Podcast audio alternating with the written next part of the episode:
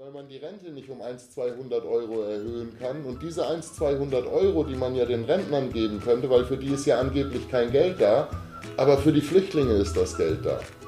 Genau, an, jemand anders, der vielleicht keinen älteren äh, Familienmitglied irgendwo hat in Rente, der hat, die haben vielleicht Kinder und kriegen keine Kita oder die Kita sieht aus wie Sau.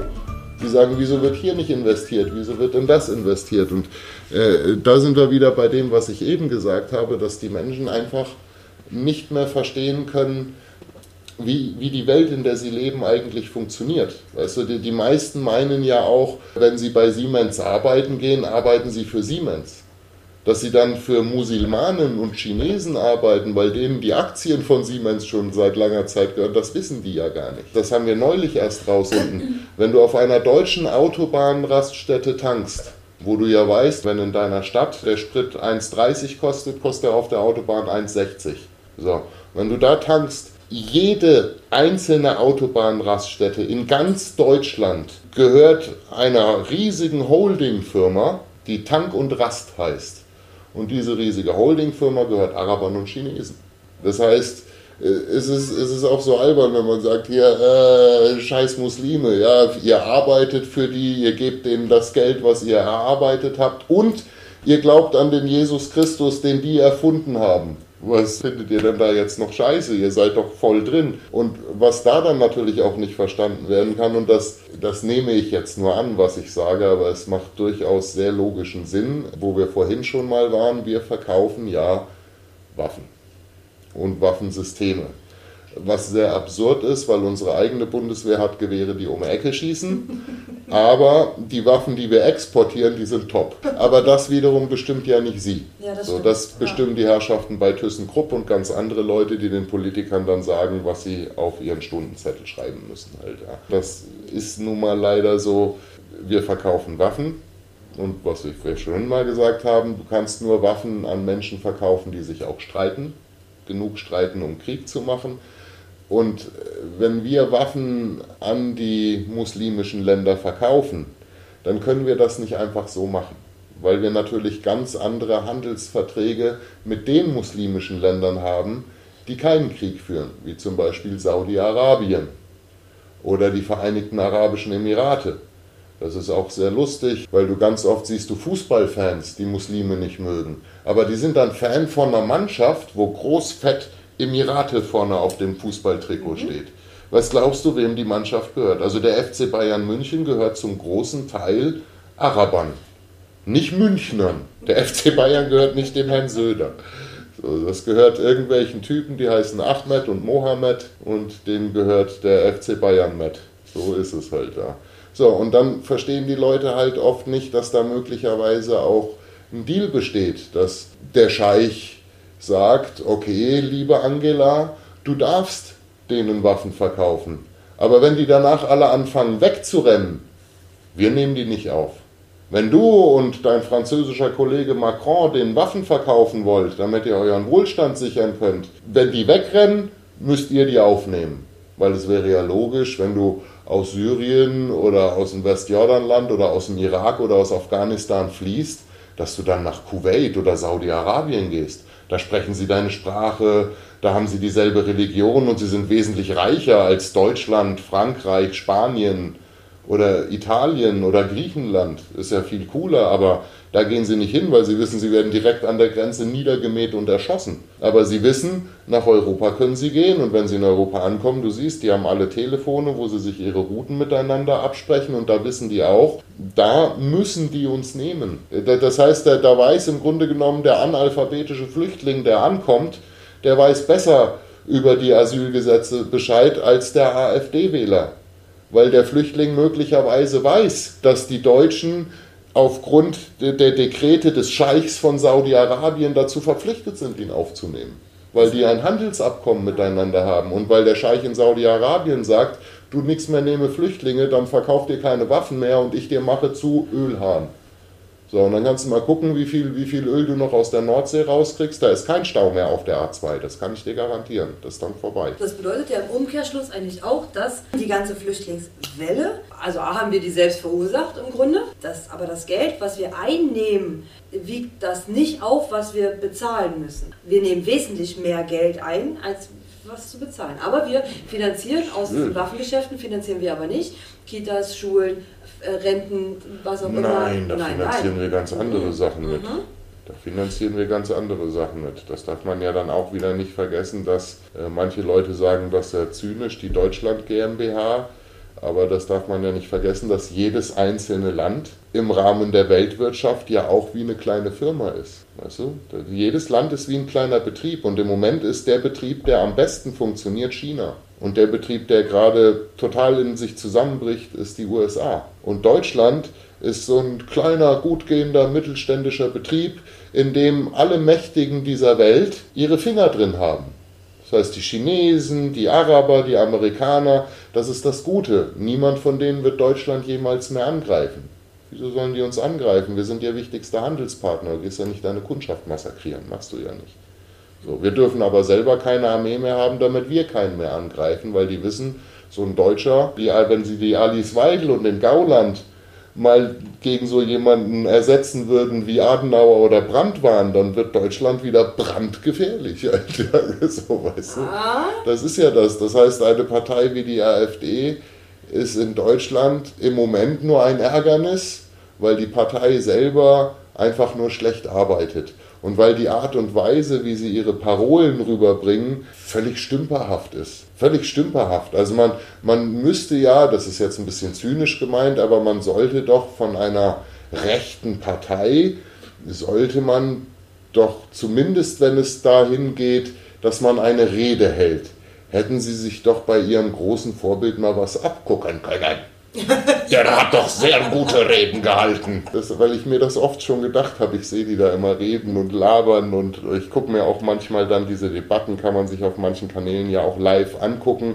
Also, weil wenn du es später auf Social Media siehst, da hat einer eine Minute rausgeschnitten von einem Satz ohne Zusammenhang und dann weißt du nicht mehr, was der wirklich gesagt hat. Aber wenn du dir die Rede komplett anguckst und du kannst dir öffentliches Gut, du kannst dir jede Bundestagssitzung ja. irgendwo live oder in der Aufzeichnung ungeschnitten angucken und, wir haben und dann viel Zeit. Und genau und dann hörst du die O-Töne von dem, was die da so von sich geben, auch in der Stümperhaftigkeit, in der sie es von sich geben und den Fehler, den die also glaube ich, den Fehler, den sie da gemacht haben, ist, dass sie diese Nische, die sie besetzt haben, leider Gottes so besetzt haben, dass man ihnen jederzeit vorwerfen kann, Rassisten zu sein. Weil sie einfach so dumm waren und haben das Ganze auch schon in diesem Stil aufgezogen, dass es, eben, dass es eben rassistische Züge hat. Wären sie, wären sie schlau gewesen, dann hätten sie ja dieselbe Nische besetzen können, hätten sich auch dasselbe Feindbild, in dem Fall nämlich diese Flüchtlinge, raussuchen können, aber anstatt das Ganze rassisch anzugehen, hätten sie es religiös angehen können. Statt, darauf zu pochen, dass die vielleicht eine andere Hautfarbe haben oder eine andere Kultur haben, hätten sie das sogar so weit umdrehen können, weil wenn du dir den Koran genau anguckst, ist er ziemlich faschistoid. Unter allen Religionen, wenn man da nach Faschismus sucht und jetzt mal Scientology ein bisschen außen vor lässt, dann ist, ist der, der Faschismus Klar, wir hatten unsere Inquisition, aber der Faschismus ist im Koran äh, sehr deutlich rauszulesen.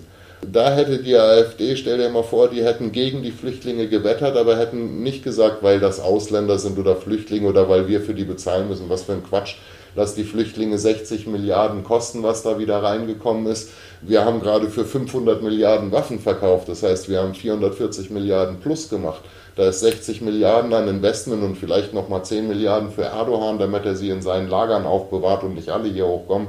Das sind doch ganz schmutzige Deals, die da überall gemacht werden. Da werden doch Menschen äh, wie die Hunde im Tierheim hin und her geschoben halt. Ja. Das Tierheim X sagt dem Tierheim Y, ey, ich gebe euch 10.000 Euro und dafür nimmt ihr mir noch hier die fünf Rottweiler ab, die bissigen halt. Ja. So und genauso macht das die Merkel mit dem Erdogan doch auch. Die sagen, okay, Alter, okay, okay, wir nehmen noch 150 Kinder und die anderen 20.000. Ich rede nochmal mit meinem Kumpel Erdogan. Ey, Erdo, kannst du noch 20.000 nehmen? Sagt Erdo, kein Problem, kostet 2 Milliarden. Und dann nimmt er die. So, drei Wochen später ist Erdo sauer, äh, weil wir ein Bild gezeigt haben, wo er eine Ziege fickt und dann sagt Erdo, ey, entweder jetzt nochmal 4 Milliarden, sonst mache ich hier die Türen auf, dann kommen die alle zu euch gelaufen halt. So, und auf einmal hat er, hat er was in der Hand, aber solange bezahlt wird, ist er glücklich und behält die da. Und bei den Griechen ganz genauso, die kriegen doch Geld dafür. So, und äh, unterm Strich ist der Flüchtling dort im Lager, kommt den deutschen Staat teurer, als den nach Deutschland zu holen und den irgendwo als Putzhilfe arbeiten zu lassen. Weil das darfst du dabei auch nicht vergessen. Wie wir eben schon dabei waren, es gibt durchaus, weil das Bildungssystem schlecht ist, immer noch Menschen, die für 2000 Euro im Monat in der Mine arbeiten und im Supermarkt Käse klein schneiden. Aber wenn es, wenn es jetzt da, dahin kommt, dass dein Job ist, acht, acht Stunden am Tag in irgendeiner fiesen Absteige von Trucker-Hotel das Klo zu putzen, das macht kein Deutscher. Da sagt der Deutsche, dann nehme ich lieber Hartz IV und hab mal Ruhe davor. So, dafür braucht man ja Leute. So, das heißt, uns kommt der Flüchtling billiger, wenn wir ihn als Toilettensklave, das klingt jetzt ganz böse, aber das machen wir mit den Leuten. Die, geh mal irgendwo in Deutschland in ein Hotel und guck mal, wer da dein Klo sauber macht jeden Morgen halt, ja. Das sind doch keine Deutschen. Das sind als Rumänen, so Bulgaren und so weiter noch geflüchtet sind, waren es die aus dem Osten und die Polen. Und jetzt sind es überall sind Syrer, Afghanen und so weiter halt, ja. Und, und das Traurige dabei ist, wenn du mit denen sprichst, dann wirst du feststellen, dass möglicherweise acht von denen können nicht lesen oder schreiben. Aber die anderen zwei waren Ärzte das oder Rechtsanwälte oder Richter, als sie ihr Land verlassen mussten, weil das Haus zerbombt worden ist halt. Das bedeutet, letztendlich wird da ja einfach nur eine finanzielle Abwägung gefunden. So und so viel Geld verdienen wir mit den Waffen. Davon haben wir das und das Budget, um ein paar von denen bei uns aufzunehmen. Das und das Budget, was wir Erdogan geben, damit er die in seinen türkischen Lager, Lagern behält. Alles klar, die Griechen wollen wieder Geld leihen. Da knüpfen wir Bedingungen dran. Ist ganz klar, wir leihen euch das Geld für eure kaputte Wirtschaft. Aber dafür behaltet ihr ein paar von den Flüchtlingen. Und da sind sich sind sich die Merkel und der Macron und der Sanchez, alle europäischen Staatsoberhäupter sind sich da relativ einig, dass sie sagen, eine gewisse Anzahl können wir nehmen. Und warum sind sie sich alle einig? Nicht, weil sie Rassisten sind, sondern weil sie den islamischen Terror fürchten. Weil, weil sie auf einmal sehen, dass die Menschen, die sie da ins Land lassen, ganz klar durch ihre Religion Faschisten sind. Faschisten gegen Juden, Faschisten gegen Andersgläubige und manche von denen sind auch durchaus bereit, mit dem Auto durch die Fußgängerzone zu fahren und die niederzumähen. Wenn die AfD auch nur ein bisschen, auch nur ein bisschen schlau gewesen wäre, dann hätten sie niemals gesagt, wir wollen die Leute nicht haben, weil sie Geld kosten und so ein Quatsch und weil dann äh, unsere Kinder in der Schule doof werden. Die werden sowieso doof, weil das so geplant ist. Die sollen doof werden, weil wo wir eben schon mal waren, wir brauchen keine 80 Millionen Ärzte. Wir brauchen Leute, die die Straße sauber machen halt. Ja. So. Und, und, und da ist dann doch völlig klar, hätten die sich hingestellt und hätten gesagt, hier Frau Merkel und Flüchtlingsschwämme, das ist alles ganz schlimm, weil sie lassen gerade Faschisten in unser Land. Hätten das auf die Religion abgestempelt und hätten gesagt, okay, das geht doch so nicht halt, ja, und das kann man dann ja vielleicht auch wieder anders regeln. Dann hätten sie dieselbe Nische besetzt, aber man hätte sie später nicht als Rassisten bezeichnen können. Das ist sehr schwer.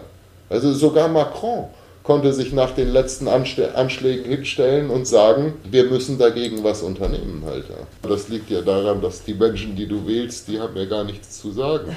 Ja, das ist ungefähr so, stell dir vor, du bist, bist bei den Wollnies, zwölfköpfige Familie, und, die, und, und die, die, Kinder sind, die Kinder sind der Bundestag und wählen dann eins von den Kindern zum, zum Kanzler und zum Präsidenten. Glaubst du, das interessiert Mutter Wollny, was die Kinder da gerade beschlossen haben?